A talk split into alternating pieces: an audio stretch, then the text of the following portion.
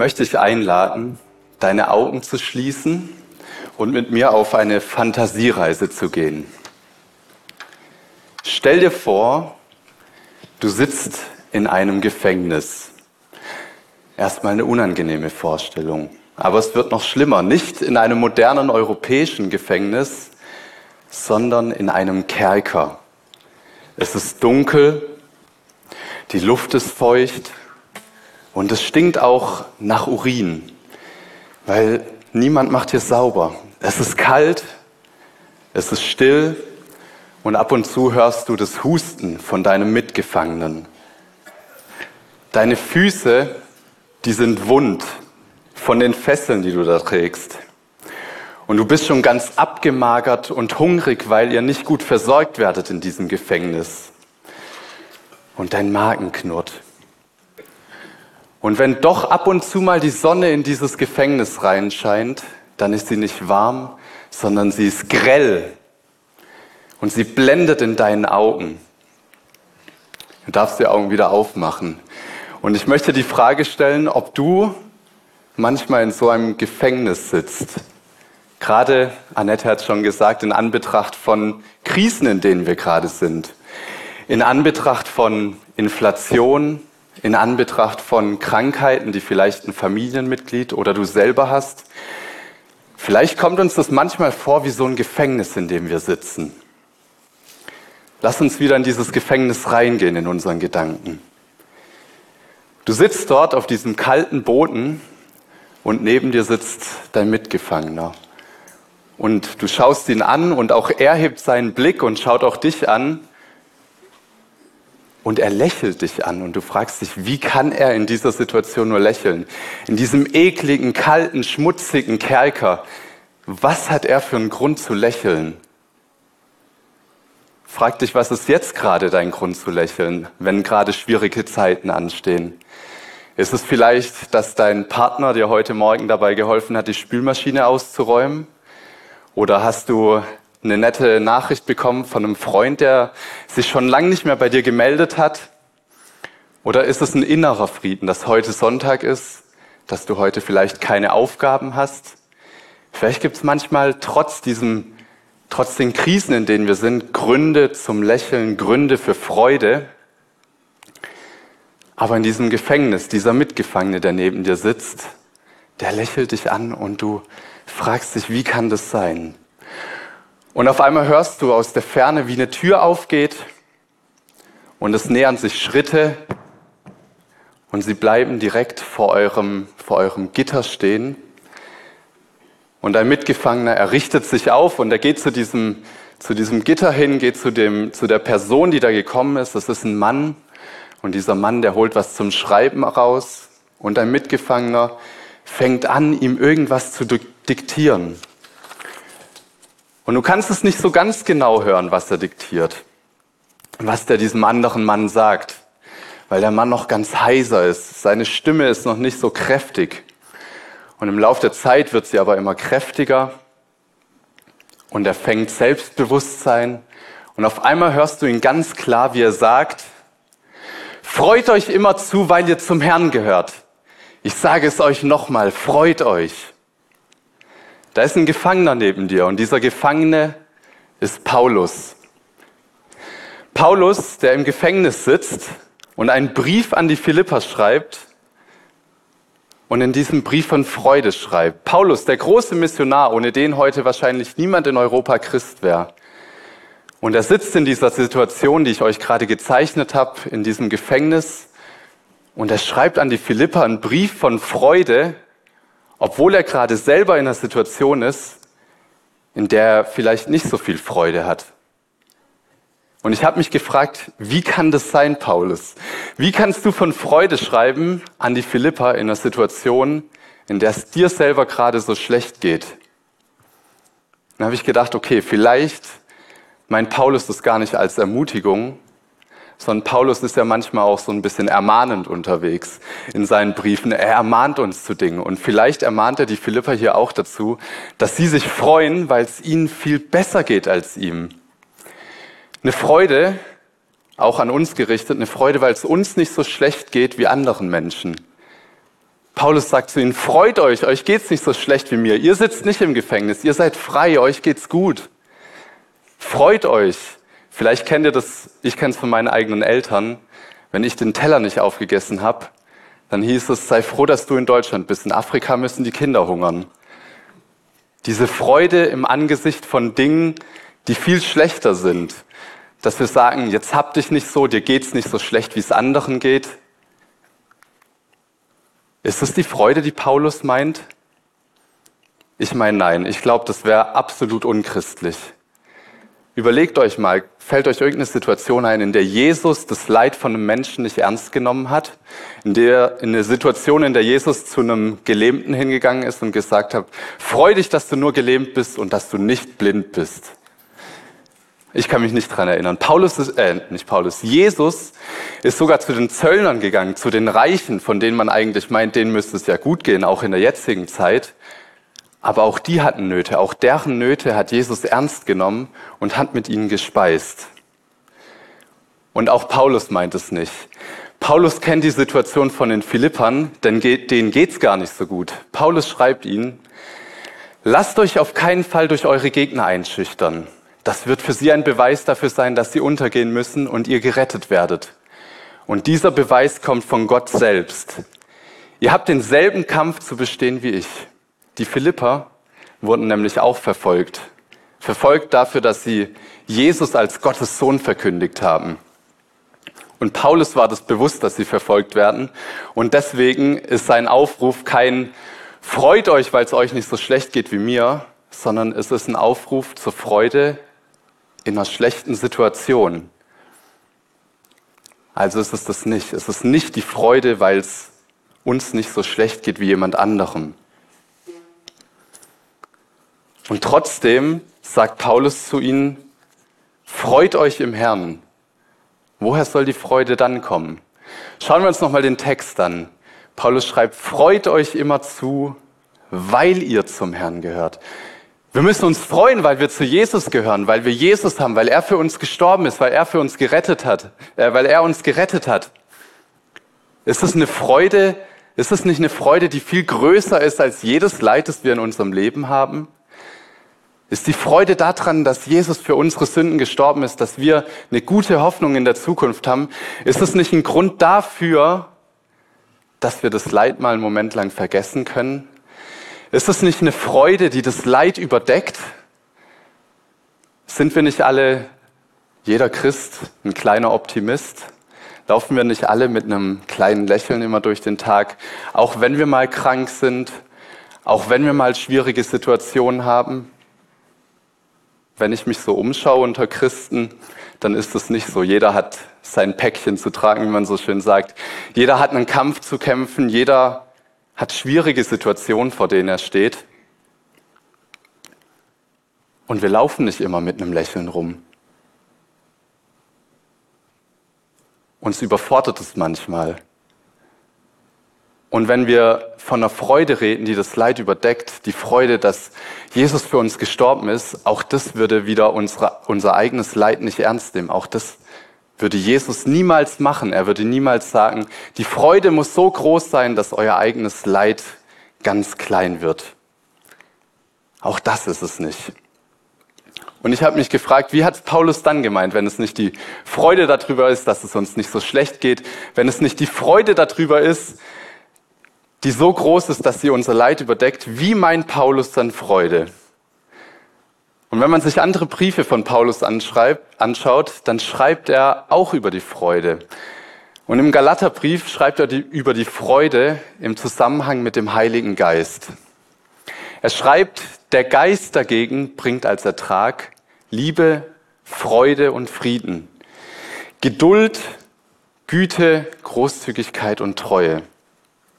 Für Paulus ist Freude eine göttliche Freude, nicht so eine menschliche Freude, wie wir sie haben, dass wir uns manchmal über kleine Dinge freuen oder vielleicht auch mal Schadenfreude haben, uns freuen, wenn jemand anderem was Blödes passiert, wenn jemand einen kleinen Unfall hat, der aber ganz lustig aussieht, sondern eine göttliche Freude. Und diese Freude kommt nicht aus uns selbst heraus. Wir haben unseren menschlichen Geist, der eine ganz eigene Art von Freude hat, aber der Heilige Geist, der Geist Gottes, der in uns drin ist, der hat eine ganz andere Freude für uns parat.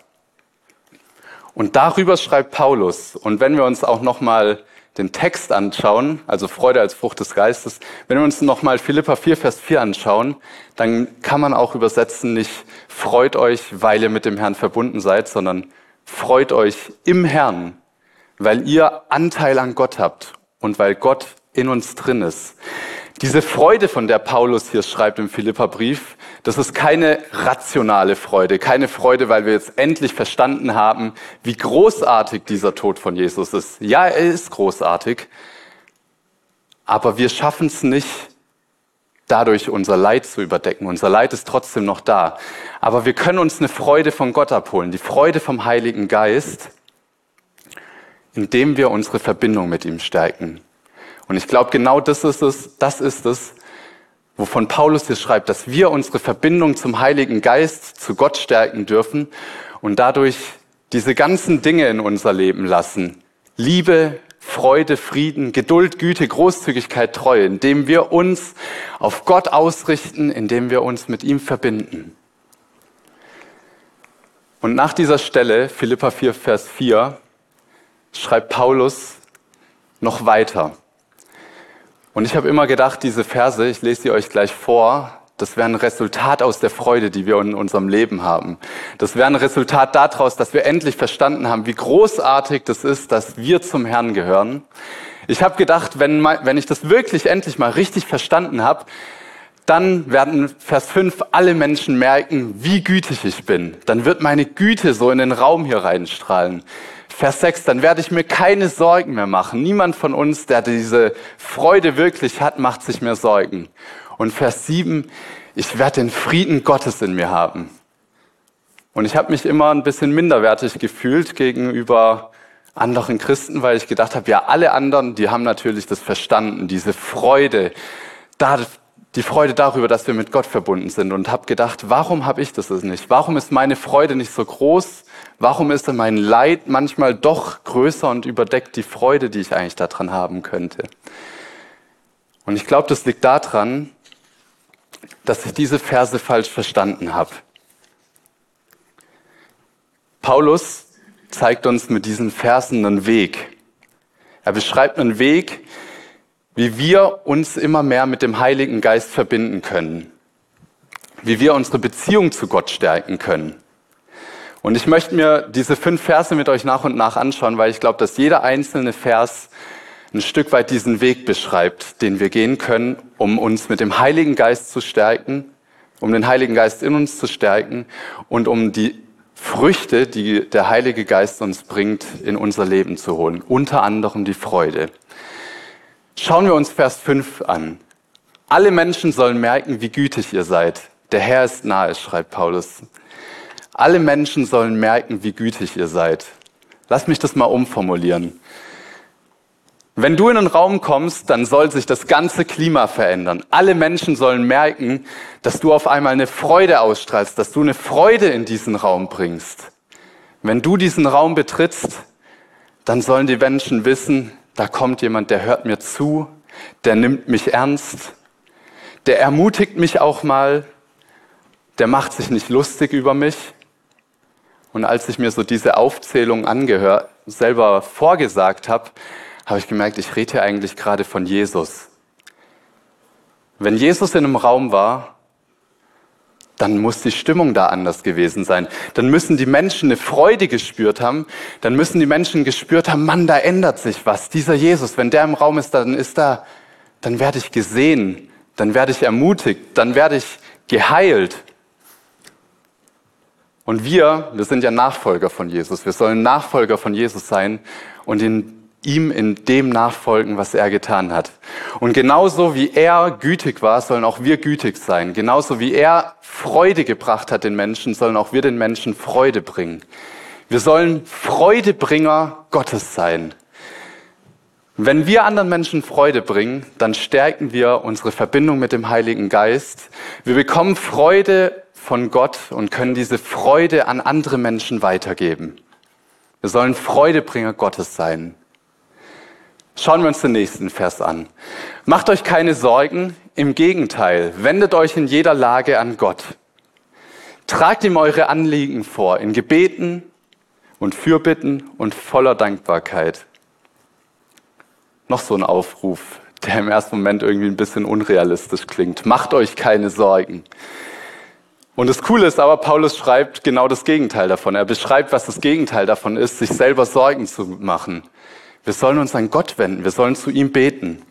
Und ich habe mir das vorgestellt, so, wenn ich mir Sorgen mache, dann ist da eine Situation und mein Kopf kreist um diese Situation. Ich stelle mir vor, was alles passieren wird. Ich stelle mir vor, wie schlimm es wird. Ich red mir selber ein, ich schaffe das nicht. Es wird nicht gut werden. Ich werde versagen. Ich mache mir Sorgen um diese Situation. Und das Gegenteil davon, dass ich mir Sorgen mache, ist, dass ich zum Kreuz gehe, dass ich zu Gott gehe, dass ich ins Gebet gehe, dass ich zu Jesus komme, dass ich zu Gott komme und ihm diese Situation beschreibe, die da ist. Und dann passieren zwei Dinge. Ich höre auf, mir Sorgen zu machen. Ich höre auf, was Unproduktives zu machen, sondern ich gebe diese Situation einem Gott, der die Situation verändern kann. Das ist das eine. Und das andere, was passiert ist, ich fokussiere mich auf Gott. Ich gehe weg von diesen negativen Gedanken, die sagen, ich schaff's nicht, ich bin nicht gut genug.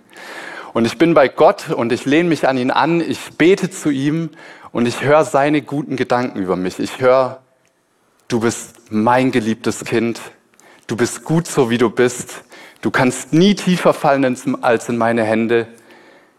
Ich werde für dich sorgen, du wirst es schaffen. Und wenn ich mir diese Gedanken zuspreche oder auch höre, wie Jesus oder Gott sie zu mir sagt, dann ändert sich was, dann kommt automatisch ein Lächeln in mein Gesicht. Ich werde zu einem Sorgenablader. Ich habe meine Sorgen bei Gott abgeladen. Die Sorgen, die ich mir vorher gemacht habe, die sind zwar, die Situation ist noch da, aber die Sorgen sind weg. Ich durfte meine Sorgen abladen und ich darf die Früchte des Heiligen Geistes, die Liebe und die Geduld und die Freude in mein Herz lassen. Ich darf meine Sorgen abladen, mich frei machen davon und Raum in meinem Herzen schaffen für die guten Gedanken Gottes, die er für uns hat. Und wenn ich das mache, dann machen wir einen von diesen drei Schritten, den Paulus hier beschreibt, wie wir Freude in unser Leben bekommen. Ich verbinde mich mit Gott. Und der siebte Vers, der Friede Gottes, der alles Verstehen übersteigt, der soll eure Herzen und Gedanken behüten. Er soll sie bewahren in der Gemeinschaft mit Jesus Christus.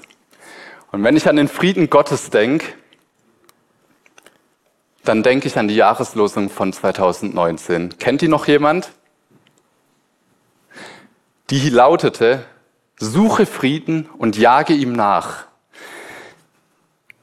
Und das ist die dritte Sache, die wir sein sollen. Wir sollen Friedensjäger sein.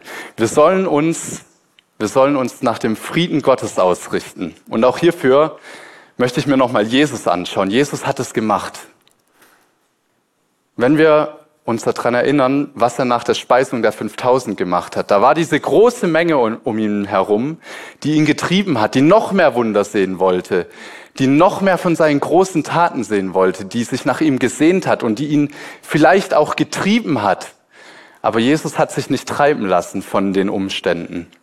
Jesus hat seine zwölf Jünger genommen und hat die 5000 Leute 5000 Leute sein lassen und ist mit seinen zwölf Jüngern auf den Berg gegangen und hat sich dort, dort an Gott ausgerichtet. Er hat den Frieden Gottes gesucht inmitten von diesem Meer an Menschen, die immer was von ihm wollen. Und vielleicht geht es uns auch manchmal so, dass wir von unseren Situationen wie in so einem Meer hin und her geschoben werden und wir sind getriebene Menschen. Wir lassen uns treiben von anderen Menschen, von unserer Arbeit, vielleicht auch von Kindern oder von den Eltern oder von unseren Lehrern. Wir sind Getriebene und wir sind in diesem Meer, das unruhig ist. Und in diesem Meer dürfen wir wissen, es gibt einen Anker. Gott ist unser Anker, an dem wir uns festhalten dürfen und an dem wir Frieden finden dürfen. Und wie ich es gerade eben schon beschrieben habe, wenn wir uns an Gott ausrichten und diesen Frieden suchen, dann passiert was. Er behütet unser Herz und er behütet unsere Gedanken. All diese Gedanken von Versagen, all diese Gedanken von Lügen, die wir uns selber einreden, dass wir nicht gut genug sind, dass wir Dinge nicht schaffen, dass wir nicht genügend Leistung bringen, dass andere uns nicht mögen könnten. All diese Gedanken, die versiegen dann ein bisschen. Wir lassen uns nicht mehr so treiben von anderen Menschen, sondern wir richten uns an Gott aus und wir suchen seinen Frieden und er behütet unsere Herzen und unsere Gedanken und lässt diese Lügen, die wir uns manchmal selber einreden, still werden.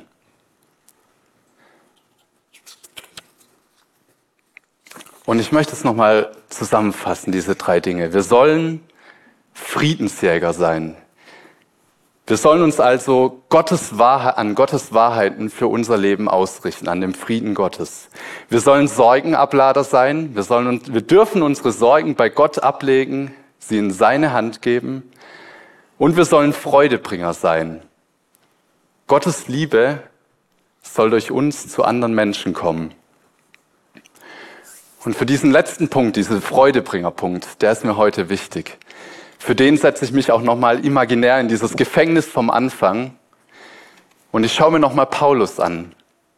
Was macht er da gerade? Paulus diktiert einem Freund, einem Bruder in Christus über diese Freude. Und dieser Brief, den er da diktiert, der soll an die Philipper gehen. Und diesen Philippern, den macht er Mut. Er bringt ihnen Freude. Er macht genau das, wovon er selber schreibt. Er, ist, er wird selber zum Freudebringer. Er lässt sie seine Güte spüren. Er lässt sie spüren, dass er an sie denkt und er ermutigt sie und er baut sie auf. Und ich möchte uns heute einladen, jetzt gerade auch in dieser letzten Adventswoche vor Heiligabend, vor den Weihnachtsfeiertagen, dass wir uns überlegen, wo wir Freudebringer Gottes sein können. Und ich werde jetzt gleich dafür beten, dass jeder von euch, dass jeder in seinem Kopf jemand einfällt, dem er eine Freude bringen darf. Dass euch ein Mensch vor Augen kommt, ein Bild oder der Name von einem Menschen und möchte euch dazu herausfordern, dass ihr dieser Person in der nächsten Woche was Gutes tut. Dass ihr ihn anruft oder sie, dass ihr mal wieder einen Brief schreibt, dass ihr wenn es eure Eltern sind, vielleicht der, denen irgendwie was Gutes tut oder wenn es eure Kinder sind, dass ihr sie ermutigt oder nochmal ein größeres Weihnachtsgeschenk vielleicht noch schnell kauft. ich möchte euch dazu einladen, Freudebringer zu sein. Freudebringer, weil wir die Freude von Gott bekommen können, wenn wir uns mit ihm verbinden, wenn wir seinen Heiligen Geist in uns stärken, dass wir diese Freude weitergeben. Ich bete. Gott, ich bin dir dankbar, dass du ein Gott bist, der uns Freude bringen will, dass dein Geist Freude für uns bereit hat. Und wir wollen aber nicht an dem Punkt stehen bleiben, dass wir uns von deiner Freude und von deinem Frieden und von deiner Liebe füllen lassen, sondern wir möchten diese Sachen, die du für uns bereithältst, weitergeben. Wir wollen die Liebe weitergeben, aber in dieser Adventszeit vor allem auch die Freude. Und so bitte ich dich, dass du jedem Einzelnen von uns einen Menschen aufs Herz legst dass uns jetzt ein Freund oder ein Familienmitglied oder irgendjemanden aus der Arbeit oder den wir auf unserem Arbeitsweg sehen, dass du uns jemanden ins Herz legst und uns auch zeigst, wie wir dieser Person eine Freude machen können. Ich bin dir dankbar, dass du uns die Möglichkeiten dazu gibst, Freude an andere Menschen weiterzugeben, dass du uns auch, wenn wir in schwierigen Situationen stecken, ernst nimmst, dass du unser Leid ernst nimmst, aber uns Freude geben möchtest. Amen.